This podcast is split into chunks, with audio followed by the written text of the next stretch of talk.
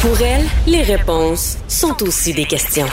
Vous écoutez Caroline Saint-Hilaire. On va s'entretenir avec un expert en relations publiques et en gestion de crise pour analyser un peu en long et en large la performance d'Horacio Arruda. Euh, bonjour Victor Enriquez.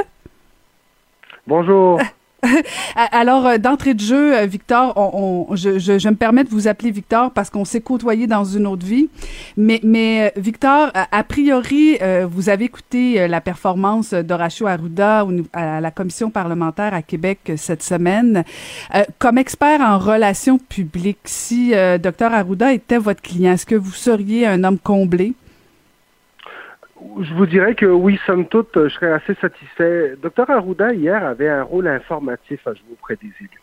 Euh, son rôle n'était pas d'interpréter la décision, mais bien d'amener des faits. Je pense qu'il l'a somme toute euh, très bien présenté. C'est un exercice assez difficile, hein, c'est un exercice assez long. Euh, une commission parlementaire, c'est jamais facile, mais somme toute, je pense qu'il a été très, il y a eu beaucoup de candeur, beaucoup de sincérité, au point où est-ce qu'il a donné des informations qui peut-être mettent le gouvernement dans un certain embarras. Donc, ça démontre qu'il a été euh, d'une très grande franchise. Alors oui, je vous dirais que je donnerais une bonne note à, Dr. Arruda pour sa performance hier. C'est intéressant que, que, vous parliez des faits parce que euh, au départ, et je sais pas si c'était euh, le fait que c'était le début, il y avait la timidité, euh, le stress d'une commission parlementaire parce que bon, c'est facile de regarder ça dans son salon, mais c'est une autre chose de comparaître.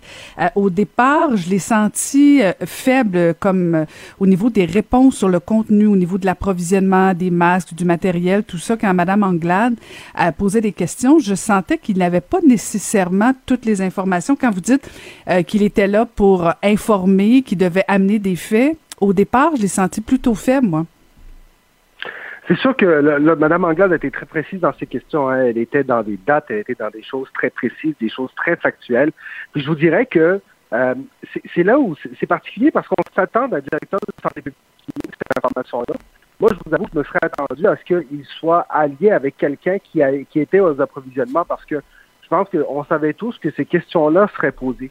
Euh, je, vous dis, je, je, ne mets pas ça sur le dos de la performance de Dr. Arruda, parce que je pense qu'ultimement, dans le rôle qu'il jouait à ce moment-là, c'est possible qu'il n'ait pas eu accès à toutes ces informations-là, mais je me serais attendu à ce qu'il soit accompagné de gens qui, eux, l'avaient, cette information-là. Puis c'est là où le format de commission parlementaire, euh, vous le connaissez, ce format-là, Caroline, il permet d'avoir cette, euh, cette mixité de porte-parole aussi.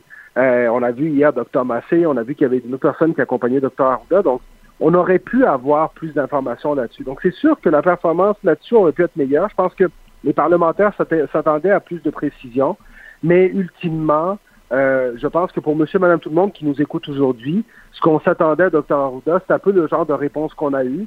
C'est de mieux comprendre la prise de décision, de mieux comprendre le lien du politique et de la santé publique.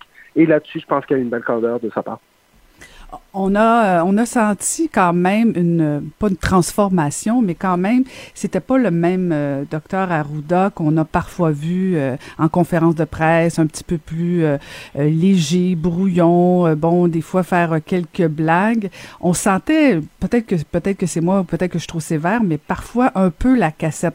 On, sentait que, bon, il avait été coaché, qu'il voulait faire attention de pas mettre le premier ministre dans l'embarras, le gouvernement. Euh, aviez-vous cette impression-là que quand même il était assez, euh, dans ses lignes là? Il n'a pas, pas fait trop le bouffon comme il est capable de temps en temps. Ah oui, tout à fait. Puis je pense qu'il s'est fait beaucoup reprocher. Hein? Ah euh, Docteur Arruda, hier, était préparé par euh, des spécialistes qui lui ont dit reste dans ta zone, tu es un expert en santé publique, tu n'es pas un homme de théâtre qui vient présenter sa personnalité. Mm-hmm. Et honnêtement, je pense qu'on on, on, on a tous eu l'occasion, Caroline, d'avoir des interventions sur ce sujet-là. Docteur Arruda nous a nous a plu au début par son côté vrai, son côté euh, théâtral, son côté sincère mais en même temps, c'est devenu son pire ennemi aussi parce que ce qu'on veut, c'est qu'il nous donne son avis d'expert. Alors, on peut le trouver très sympathique, mais en commission parlementaire, c'est pas l'homme sympathique qu'on veut voir, c'est l'expert. Et je pense que c'est exactement ce qui a dû lui être donné comme conseil, c'est de dire, regarde, reste dans ta zone d'expertise. C'est ce que j'ai senti hier. C'est pas nouveau, hein. Je pense que on sent cette retenue-là depuis un certain temps chez Dr. Arruda. Euh, sauf que pense que ça ne l'a pas empêché hier d'avoir une déclaration ou deux qui a quand même mis le politique dans l'embarras. Et, euh, je pense que je pense je pense à celle des restaurateurs. on regarde la réaction des restaurateurs aujourd'hui, je pense que quand même au bureau du premier ministre, on a dû se dire ah non, il n'est pas allé là. Oui, c'est ça. En fait, c'est ça, c'est la déclaration suite aux questions de Pascal Bérubé euh, pour, pour essayer de comprendre, en fait, euh, les subtilités euh, des recommandations de la santé publique versus les décisions prises par le gouvernement. Et là est venue la réponse sur les restaurateurs. Est-ce que c'était une erreur de la part de Dr Arruda? Non, pas du tout.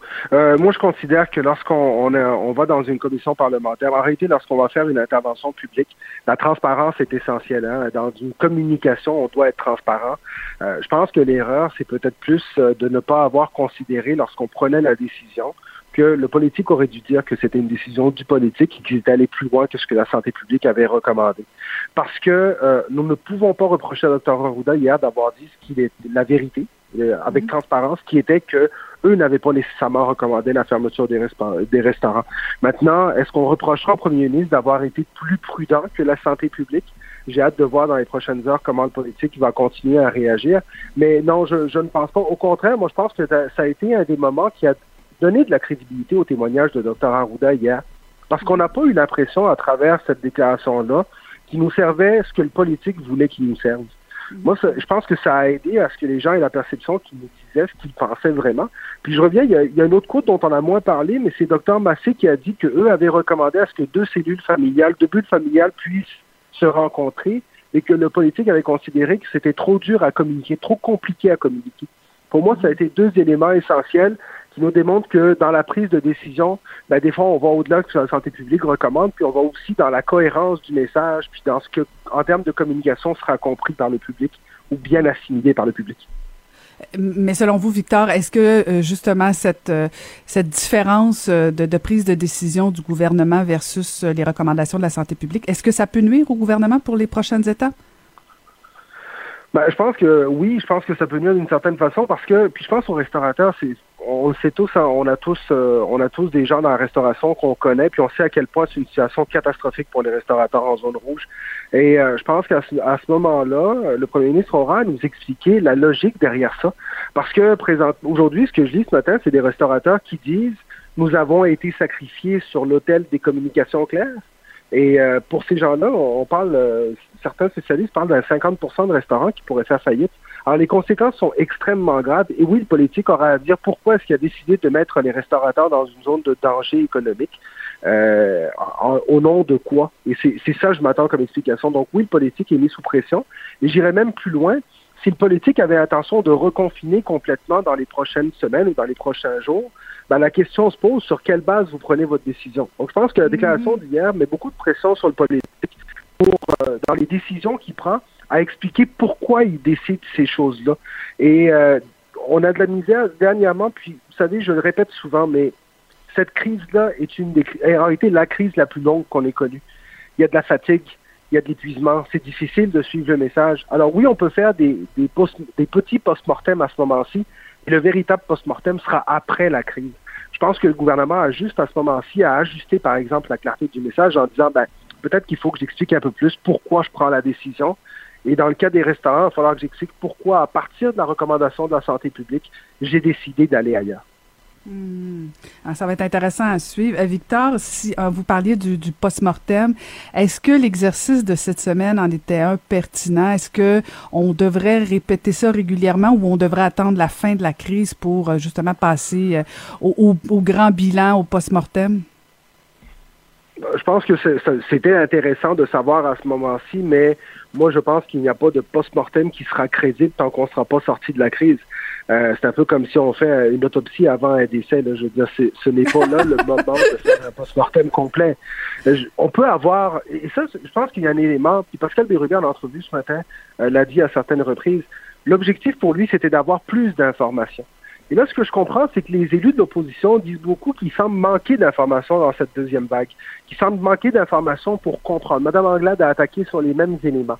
Alors, je pense que s'il y a une leçon de ça, c'est que oui, j'imagine qu'il y a des demandes d'accès à l'information qui sont faites continuellement sur les décisions de la santé publique, mais oui, il y a certainement une amélioration qui peut être faite dans l'information qui est transmise aux élus sur les prises de décision, mais je ne pense pas qu'un post-mortem puisse être fait avant qu'on sorte de cette crise et ce qu'on comprend, c'est qu'on sortira de cette crise idéalement quelque part en 2021, mais ça peut encore être long parce que à ce moment-ci, le plus grand danger, c'est l'illusion que la crise est sur le point de finir à cause du vaccin, alors qu'on sait tous qu'on on est loin, malheureusement, de la coupe aux lèvres. On est pas mal loin, effectivement. Bien, merci beaucoup euh, de m'avoir parlé euh, ce matin. Euh, on se reparlera à la fin de la crise. On essaiera de décortiquer les hauts et les bas. Merci infiniment, Victor Enriquez. À la prochaine. Avec grand plaisir. Merci à vous.